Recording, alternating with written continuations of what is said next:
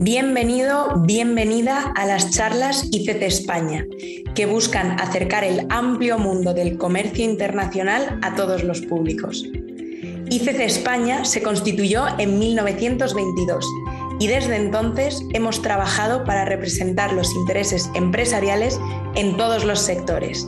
Y ahora, con este podcast, nos comprometemos a impulsar el comercio internacional entrevista a entrevista. Mi nombre es Susana. Hoy nos acompaña Valle García de Novales, abogada socia directora en García de Novales y asesora jurídica para el comercio exterior. También es miembro de la ICC Commission on Commercial Law and Practice, presidenta de la Comisión de Derecho y Prácticas Comerciales de ICC España y miembro del grupo de expertos en reglas Incoterms de ICC España. Y por ello yo tengo la, la suerte de conocerla en persona y poder haber trabajado con ella. ¿Cómo estás? Lo primero. Hola Susana, buenas tardes. Encantada de estar aquí y enhorabuena por esta iniciativa. Muchas gracias. Hoy vamos a hablar de un tema que preocupa mucho y del que se está hablando también eh, mucho, que es la crisis del sector logístico. De hecho, hay muchas personas que, ya se están echando las manos y, y, no es para menos porque la escasez de materias primas y de bienes de consumo, además la subida de los precios de los fletes. Y claro, esto también se puede trasladar en una subida de los, de los precios para consumidores. De hecho, justo ayer eh, Nestlé o hace nada Nestlé ya había advertido que iba a aumentar los precios para el consumidor y, en el mes de septiembre el, el, índice de precios del consumidor estadounidense aumentó en un 5,4%, o sea, fue un aumento significativo y ya para el consumidor. Y yo diciendo estas cosas estoy hablando de consecuencias, pero ¿cuáles son a tu juicio las causas de esta crisis del transporte marítimo? Bueno, realmente son muchas causas que se han concentrado en un periodo de tiempo relativamente corto, como es eh, pues este año y medio, casi dos años que llevamos de, pandemia, y lo que ha resultado es una, especie de tormenta perfecta. Y como bien dices, las consecuencias acabamos de empezar quizá eh, a, asumirlas como consumidores, porque para mí lo grave va a venir el año que viene, en el año 2022. Y justo nos están empezando a, a, repercutir todo este aumento exponencial de costes en el consumo. Pero realmente, vamos a ver, eh, las causas de la crisis brutal que tenemos del transporte y sobre todo el transporte marítimo, que quizás donde más acusado resulta, yo creo que las causas son, varias. Por una parte, tenemos la situación de pandemia, es decir, nos confinan a todos y eso tiene como consecuencia un desajuste brutal de, oferta y demanda. Eh, se producen los confinamientos, se paran las fábricas, las navieras empiezan a cancelar rutas ¿no? o a cancelar escalas ¿no? Eh, que estaban programadas, lo que conocemos como, como el blank sailing. Por una parte, hay un, en un momento dado un detraimiento del consumo, de la demanda, también un detraimiento de la oferta, pero en el momento en que China vuelve otra vez a la carga, empieza a producir, empieza a fabricar y a, y a, servir los pedidos que tenía, que tenía paralizados, se producen los confinamientos más tarde en Estados Unidos y en Europa. Y ahí también el teletrabajo produce un aumento considerable también en Estados Unidos y en Europa de la demanda, eh, pues sobre todo a lo mejor de material electrónico que se produce en China. Esto, por una parte, tenemos un desajuste de oferta y demanda. Por otra parte, tenemos una situación que es que, a ver, las navieras, con, objeto de optimizar costes, durante los últimos años, pues quizás han ido haciendo megabuques porta, portacontenedores cada vez más grandes. Todos tuvimos ocasión de ver este año, ¿no? Lo que sucedió con, con, ese buque que encalló en el, en el canal de Suez y, y lo que sucede esos megabuques, quizá esa, esa carrera por hacer buques cada vez con más capacidad, no ha tenido un equivalente en la adaptación de las infraestructuras portuarias. Con lo cual, no siempre son, no hay tantos puertos, digamos, que pueden aceptar varios de estos megabuques a la vez. Con lo cual se producen ahí, se producen desajustes y se producen eh, unos cuellos de botella brutales en estos barcos porque no hay capacidad de los puertos quizá para hacer toda la labor de descarga y de carga con la celeridad que, sería deseable, con lo cual se producen unas situaciones de cuello de botella y de parálisis y estamos viendo ahora, pues en las afueras de los puertos, como, como una especie de atasco monumental de buques que están esperando ¿no? tener su momento para poder entrar, para descargar y para poder cargar. Todo esto a su vez tiene otra consecuencia, que es que no hay contenedores disponibles. Faltan contenedores porque el año se calcula que en 2020 pues, eh, la producción de contenedores descendió aproximadamente en un 35%. Se han producido menos contenedores, pero es que además los contenedores, digamos que no están en el mercado rulando con la velocidad con la que sería deseable. Si los buques están esperando para poder entrar a un puerto, descargar lo que llevan y volver a cargar, esos contenedores no están disponibles. Pero no solamente eso, sino que luego además hay una falta endémica de conductores de camiones en muchos países que hacen que luego además hace, falta no solamente que lleguen los barcos, sino que luego esos contenedores que se descargan haya transporte terrestre disponible para llevarlo a destino y los contenedores retornen. Con lo cual, al no haber tampoco eh, transporte por carretera, porque faltan, faltan eh, conductores, los contenedores no están retornando. Eh, hay unos cálculos que dicen que, bueno, pues si antes de la pandemia, pues entre 24 y 48 horas de media, ¿no? Un contenedor podía retornar, pues ahora eso lleva semanas. Con lo cual, ¿cuál es la consecuencia de todo esto? No hay forma de calcular para un exportador cuáles son los tiempos de tránsito reales. Ni la naviera ni los transitarios pueden dar a los exportadores tiempos de tránsito eh, reales y eso, claro, es un problema en una negociación comercial de una empresa exportadora con su cliente. Sobre todo cuando lo que se pone encima de la mesa en la negociación comercial es que el cliente, el comprador y el importador quieren que se le garanticen eh, un plazo de entrega determinado puesto en destino, ¿no? Lo que llamamos un servicio puerta a puerta. Sí, sí, a mí no me cuentes historias, pero entrégame la mercancía en mi casa en un plazo determinado. Pues eso ahora mismo es prácticamente imposible de calcular. Entonces, estamos hablando, estamos hablando, eh, estamos hablando de, causas que además todo esto hace que las navieras eh, hay una causa que no he mencionado y que a mí particularmente me indigna, me llena de indignación, que es que con tanta normativa antimonopolio como tenemos en la Unión Europea y como existe en Estados Unidos, se ha permitido una, situación de oligopolio bestial en el que prácticamente cinco megagrupos de navieras controlan todo el tráfico marítimo internacional. Tienen un poder tremendo. Ese poder tremendo y el desajuste de oferta y demanda en tráficos a lo que ha llevado es que haya aumentado un 600% el coste de un contenedor, sobre todo en los, en los tráficos de, China a Europa y de China a Estados Unidos, bueno, nosotros estamos viendo aumentos del 600%. ¿Qué pasa? Que las navieras no solamente están aumentando eh, de esta manera, de forma nunca antevista, los costes del transporte marítimo, sino que además deciden ¿A quién le dan los contenedores? Como no hay contenedores disponibles para todo el mundo, desvían los contenedores a aquellas rutas que son, que son más rentables. Y eso hace que en un momento dado, bueno, pues haya contenedores disponibles en una determinada ruta, pero no hay en otra. Y, claro, eh, pues ahora mismo te puedes encontrar con, exportadores que realmente que no encuentran, o sea, no encuentran, eh, no encuentran ruta disponible. Y justo, perdona que te sí, un segundo, justo lo que estaba pensando era que la, vulnerabilidad en la que ahora se encuentra un, un exportador, ya no solo porque, obviamente, por la situación que ha pasado, eh, la parálisis de, su actividad comercial o, la reducción de su actividad comercial a este momento en el que yo quiero reanudar, pero tengo todos estos, em, pues todos estos impedimentos. Claro, ahora encuentro que, se encuentra el exportador en este caso, bueno, y tanto el exportador como el importador en una situación muy vulnerable. absolutamente vulnerable, absolutamente vulnerable. Es decir, la parte, sea el exportador o el importador, al que le toque eh, contratar el transporte marítimo, ¿no? Y le toque negociar con la naviera, pues se va a encontrar con unas situaciones de sobrecostes, que unas situaciones de sobrecostes que o ya las tenemos asumidas e intentamos ir un poco holgados para llevarlo al precio, si soy el exportador, o lo que me voy a encontrar es con unos sobrecostes que en este momento pueden ser tan desmesurados que se comen o, un margen importante o el margen de la de, el margen comercial que yo tengo en una operación determinada. Entonces es una situación que realmente pues hay que considerar. Es decir, ahora mismo eh, eh, toda la operativa logística y la estrategia logística es como un puzzle y un Tetrix que, en el que hay que valorar pues la situación en la que estamos, que yo creo que, que ninguno de nosotros la hemos visto antes ni la hemos vivido. Y en esta, en esta estrategia logística, eh, eh, bueno, el correcto uso de las reglas Incoterms es donde empezaría a entrar en juego. ¿Puedes claro. Em, explicar eh, un poco cómo funcionaría esto? Y también, si puedes antes explicar brevemente qué son las reglas Incoterms, por si acaso alguien no lo tiene claro. Vale, las reglas Incoterms, Incoterms, abreviatura de International Commercial Terms, es decir, términos comerciales internacionales que tenemos que recordar que no son un derecho positivo. Esto no es una ley aplicable que sea obligatoria per se, ¿no? Como puede ser la ley del IVA.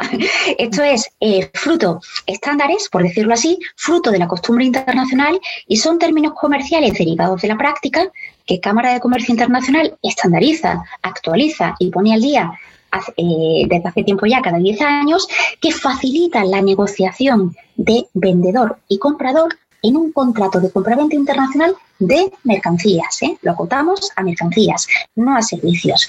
Al ser costumbre, usos y costumbres internacionales, los Incoterms vinculan y obligan al comprador y vendedor solo si expresamente aceptan usar los Incoterms, pero mm. desde el momento en que aceptan usar las reglas Incoterms, se convierten en obligatorias como una cláusula más del contrato de compraventa. Por verlo de una forma muy práctica, ¿cómo se convierten en obligatorias? En el momento en el que un exportador eh, hace una oferta, ¿no? Envía, envía una proforma, hace su oferta comercial y e incorpora, pues yo estoy dando eh, estas condiciones o, toda la, esta entrega de la mercancía o el precio que yo estoy dando lo hago en condiciones, digamos, eh, CIF, Puerto de Dubái, Incoterms 2020 y el comprador dice, ok, acepto, confirmo el pedido, pues ya está, han aceptado las reglas Incoterms y todo lo que ya implican que recordemos. Las reglas Incoterms no me, no me dan un contrato de compra-venta completo. Lo único que regulan es las condiciones de entrega de esa mercancía, es decir, en qué momento el vendedor entrega la mercancía al comprador y en ese momento en el que entrega le transmite el riesgo de pérdida o daño de esa mercancía. Lo que le pueda suceder a la mercancía desde el momento en que se pone a disposición del comprador pasa a ser del comprador.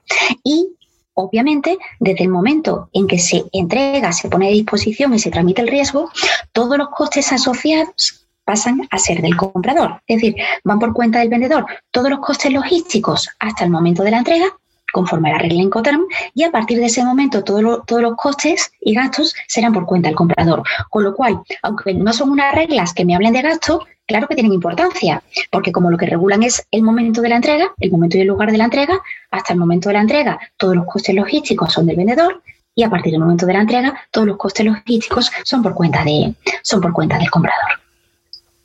Entonces, en, este momento actual de, crisis por retrasos y sobrecostes y evoluciones y todo lo que estabas mencionando antes, los Incoterms serían una forma de asegurarte de que los, em, los de tener claros los riesgos que estás asumiendo. Es decir, ¿cómo entrarían ahora en juego los Incoterms en este momento?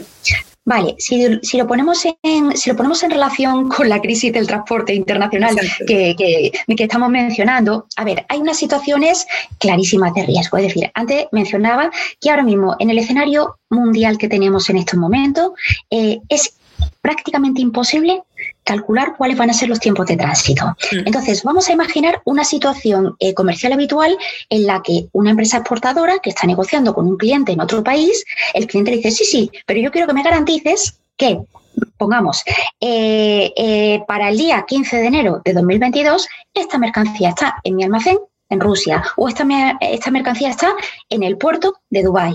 Mm. Si el exportador tiene que garantizar una entrega en destino, una fecha de entrega en destino, asumiendo todo el riesgo y todos los costes hasta que esa mercancía está en destino una fecha determinada, la primera consecuencia que podemos extraer en estos momentos es, como exportadores, me voy a centrar en el papel del exportador, huyamos, es preferible huir de cualquier regla Incoterm que obliga al vendedor a entregar en destino en una fecha determinada. Porque recordemos, tenemos un grupo de incoterms, que son todos los que empiezan por D, ¿no? Eh, que obligan al vendedor a entregar en destino. Es decir, el plazo de entrega que hayan pactado solo se entiende cumplido cuando la mercancía está en un punto de destino convenido. En un escenario en el que no podemos, no podemos eh, garantizar de ninguna manera los tiempos de tránsito, esto es un riesgo enorme para, es un riesgo enorme. Vamos a verlo con un ejemplo, es decir, vamos a imaginar, yo estoy negociando con un, con un, con un cliente, soy una empresa exportadora española, y vamos a imaginar que, que lo que hemos pactado es, yo te voy a entregar en el plazo, pongamos, en el plazo de dos meses desde que tú me confirmes el pedido, te voy a entregar la mercancía en condiciones eh, DAP, DAP en tu fábrica eh, en Emiratos Árabes Unidos. ¿De acuerdo? Vamos a ver, el riesgo ahora mismo es enorme para, para el vendedor, porque está garantizando que en ese plazo, que en ese plazo la mercancía tiene que estar en destino. Eh, en casa de, digamos, en el almacén del, en el almacén del comprador. Eh, en estos momentos, garantizar tránsito, sobre todo cuando estamos implicando transporte marítimo, es realmente arriesgado.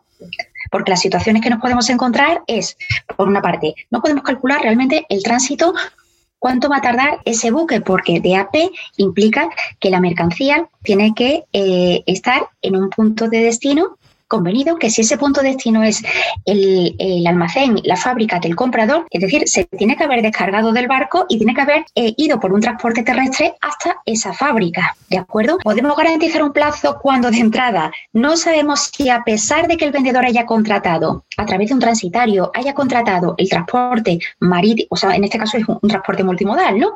Pero que va a incluir pues un transporte a lo mejor terrestre hasta el puerto español de, de embarque, va a haber un transporte marítimo hasta el puerto de Y luego va a haber otro transporte terrestre probablemente hasta destino. Puede pasar que, pues en estas situaciones de cuello de botella, de cuello de botella que tardemos más de lo previsto en poder cargar en el puerto español, que el buque cuando llegue al puerto de Dubái se tire semanas sin poder acceder para hacer la descarga, que, o que no haya contenedores disponibles cuando lleguemos a cuando lleguemos al puerto español de carga, o nos pueden dar, por ejemplo, una situación de blank sailing. Blank sailing se produce cuando una naviera que tiene una ruta regular establecida con una serie de escalas Vamos a imaginar que nosotros hemos contratado un transporte, vamos a suponer desde, desde, el puerto de Valencia hasta el puerto de Dubái. Nosotros vamos con nuestro camión hasta el puerto de Valencia con nuestra mercancía y a lo mejor cuando ya hemos salido, cuando estamos allí, nos avisa nuestro transitario que la naviera, sin previo aviso unilateralmente, ha decidido cancelar la escala en Valencia, en una ruta regular, que viene de donde sea y tiene sus escalas. Y llega a Valencia, me cancela la escala en Valencia. Eso es lo que se conoce como blank sailing o puede cancelar toda la ruta, una ruta regular. ¿Qué hago? Porque claro, yo ya he incurrido en una serie de costes como exportador en llevar mi mercancía a Valencia. Si me espero a que haya otro buque disponible, ya estaré en retraso, ¿no? Del plazo de entrega, me va a obligar a renegociar con mi cliente. Si tengo que coger mi mercancía para llegar al siguiente puerto, que igual es Algeciras, y en Algeciras iba a haber escala, voy a incurrir en otra serie de gastos, aparte de una demora eh, en la entrega, porque todas esas demoras se acumularán. Todos esos gastos extras en que yo estoy incurriendo como exportador, probablemente no lo pueda repercutir a mi cliente en el marco del contrato de compraventa, que el, eh, el cliente dirá, el precio se haya más que negociado. Entonces, esto es solamente uno de los, uno de los eh, problemas que tenemos. Quizá, quizá, quizá, aquí en este caso, a ver, un consejo general es, por supuesto, va a depender también mucho de los países, de la ruta, pero un consejo general como exportadores quizá nos deberíamos replantear que usar las, las reglas de, ¿no? de AP, DPU, DDP, no es lo más aconsejable en posición exportadora, porque ahora mismo es mucho el riesgo de tener que garantizar una fecha de entrega en destino. ¿Qué tal si usamos reglas CES? Es decir, si mi cliente me está pidiendo, me está pidiendo que yo me ocupe del transporte, yo puedo considerar que puedo ocuparme de contratar y pagar un transporte hasta un punto de destino convenido, por ejemplo, un CIF puerto de Dubái, pero sin asumir que la entrega se produce en destino. Si yo entrego desde España CIF Puerto de Dubái, yo voy a entregar cuando la mercancía esté cargada a, bordo del buque en el puerto español. Con lo cual el plazo de entrega lo voy a cumplir en España. Pero incluso en esta situación que estamos viviendo, yo no aconsejaría un CIF puerto de embarque español. ¿Por qué? Porque no voy a entregar y a cumplir el plazo de entrega hasta que la mercancía esté a bordo del buque en el puerto español. ¿Qué pasa nuevamente si en una situación de blank sailing me cancelan la ruta? Me han cancelado la ruta, el buque no llega al puerto que, donde yo había reservado, Barcelona, Valencia, Algeciras, el que sea, pero yo estoy obligado a entregar a bordo del buque. Aquí, quizá, por eso insisto en que eh, es muy aconsejable en este escenario repensar las reglas Incoterms con las que estamos eh, exportando, porque quizá una alternativa puede ser, o bien si mi cliente quiere que yo me ocupe del transporte hasta destino, en vez de CIF, puerto de Dubái, yo puedo usar usar el Incoterm que me sirve eh, para, para transporte multimodal. CIF, en este caso, si las partes no pactan otra cosa, las reglas Incoterms 2020 me permiten considerar que entrego como exportador cumplo mi plazo de entrega y transmito el riesgo a mi cliente, en el momento en que entrego al primer transportista. ¿Cuál es el primer transportista si yo soy una empresa de, de Madrid? el camión que viene a mis instalaciones a cargar esa mercancía. Con lo cual, vamos a imaginar este escenario. Yo vendo en condiciones ZIP instalaciones de mi cliente eh, en, eh, en el Emirato de Dubái. ¿De acuerdo? Vale. Yo, exportador, organizo toda la logística y contrato el transporte para que esa mercancía llegue hasta las instalaciones de mi cliente en Dubái. Pero yo entrego, y entrego quiere decir que cumplo el plazo de entrega contractual y transmito al riesgo cuando yo cargo mi mercancía en mi almacén. Cuando entrego al primer transportista, cargo el primer camión. Con lo cual, si se producen demoras en el puerto de carga, no hay contenedores disponibles, eh, se me produce una situación de blank sailing o se me produce una situación que luego voy a explicar eh, de, rollover, ¿no? de cancelación de mi, de mi, reserva concreta, vale, tendré que negociarlo con la naviera porque yo contrato el transporte, pero ya no será una situación de incumplimiento contractual del plazo de entrega porque he entregado mis instalaciones. Pero aún te doy otro escenario que a mí me parece en, en, esta, en este contexto eh, más deseable como exportadores, dada la situación que tenemos en estos momentos, quizá el planteamiento que habría que hacerse es huir, huir en general de aquellas reglas Incoterms que nos obligan a entregar a bordo de un buque, por los problemas que estamos comentando, de que me cancelen la ruta, me cancelen la escala, de que me cancelen una reserva que yo ya tengo hecha, una situación de rollover. Es decir, yo he reservado espacio para mi carga en un buque que sale de Valencia en esta fecha y la naviera me dice que I'm sorry, te hemos pospuesto y tú en vez de salir, en vez de cargar en este buque con este nombre, vas a cargar en un buque que sale de este puerto también, pero dentro de tres semanas. ¿Por qué? Ah, pues porque la carga, la eh, tu espacio se lo he vendido a otro al mejor postor que paga más que tú. Que estas situaciones lamentablemente se están produciendo. Con lo cual, en esta situación, Claro, como exportadores, mi consejo es intentemos huir de todas aquellas reglas Incoterms que nos obligan a entregar a bordo de un buque. Mm. Porque puede ser que el barco no llegue al puerto donde yo estoy esperando y mis contenedores están ahí esperando, o puede ser que sí, el buque va a llegar, pero me dice la naviera, con toda su cara dura, ¿eh? me dice la naviera que no, que mi reserva se la ha vendido a otro y que yo estoy esperando para dentro de tres semanas. En estas situaciones, todos los costes adicionales que tanto la terminal, ¿no? Eh, todos los costes por ocupaciones, los storages, ¿no? Como, como todas las demoras que me va, que me va a cobrar la, naviera por los días de uso de contenedores, de que, tardo en devolver, eh, todo eso mm, van a ser sobrecostes que yo no voy a poder controlar. Y me evito, me evito, si en lugar de entregar con una regla Incoterm que me obliga a entregar a, bordo de un buque, ¿no? FOB, mm. CFR o CIF, yo uso una regla Incoterm comodín, como puede ser FCA, aunque sea FCA puerto, que no me obliga a entregar a bordo un buque. Fíjate la diferencia. Si en este mismo caso de exportación a Dubái pactamos que, que, vamos a entregar FCA puerto de Valencia, la diferencia fundamental para el exportador es que yo llego con mi camión al puerto de Valencia en y se entiende cumplido el plazo de entrega, es decir, entrego y transmito el riesgo antes incluso de descargar mi camión. No mm. tengo que esperar, no tengo que esperar a que el contenedor esté cargado eh, a bordo del buque, pero es que ni siquiera tengo que esperar a que eh, el contenedor esté descargado del camión. Entrego cuando llego con mi vehículo al puerto de Valencia y en ese momento se entiende cumplido el plazo de entrega y transmito el riesgo. De esta forma, de un plumazo, el exportador se quita todos los problemas de todas las demoras, eh, de todos los costes invisibles adicionales y, claro, del riesgo de incumplir el plazo de entrega ocasionado por todos estos incumplimientos que estamos viendo que, causan las navieras.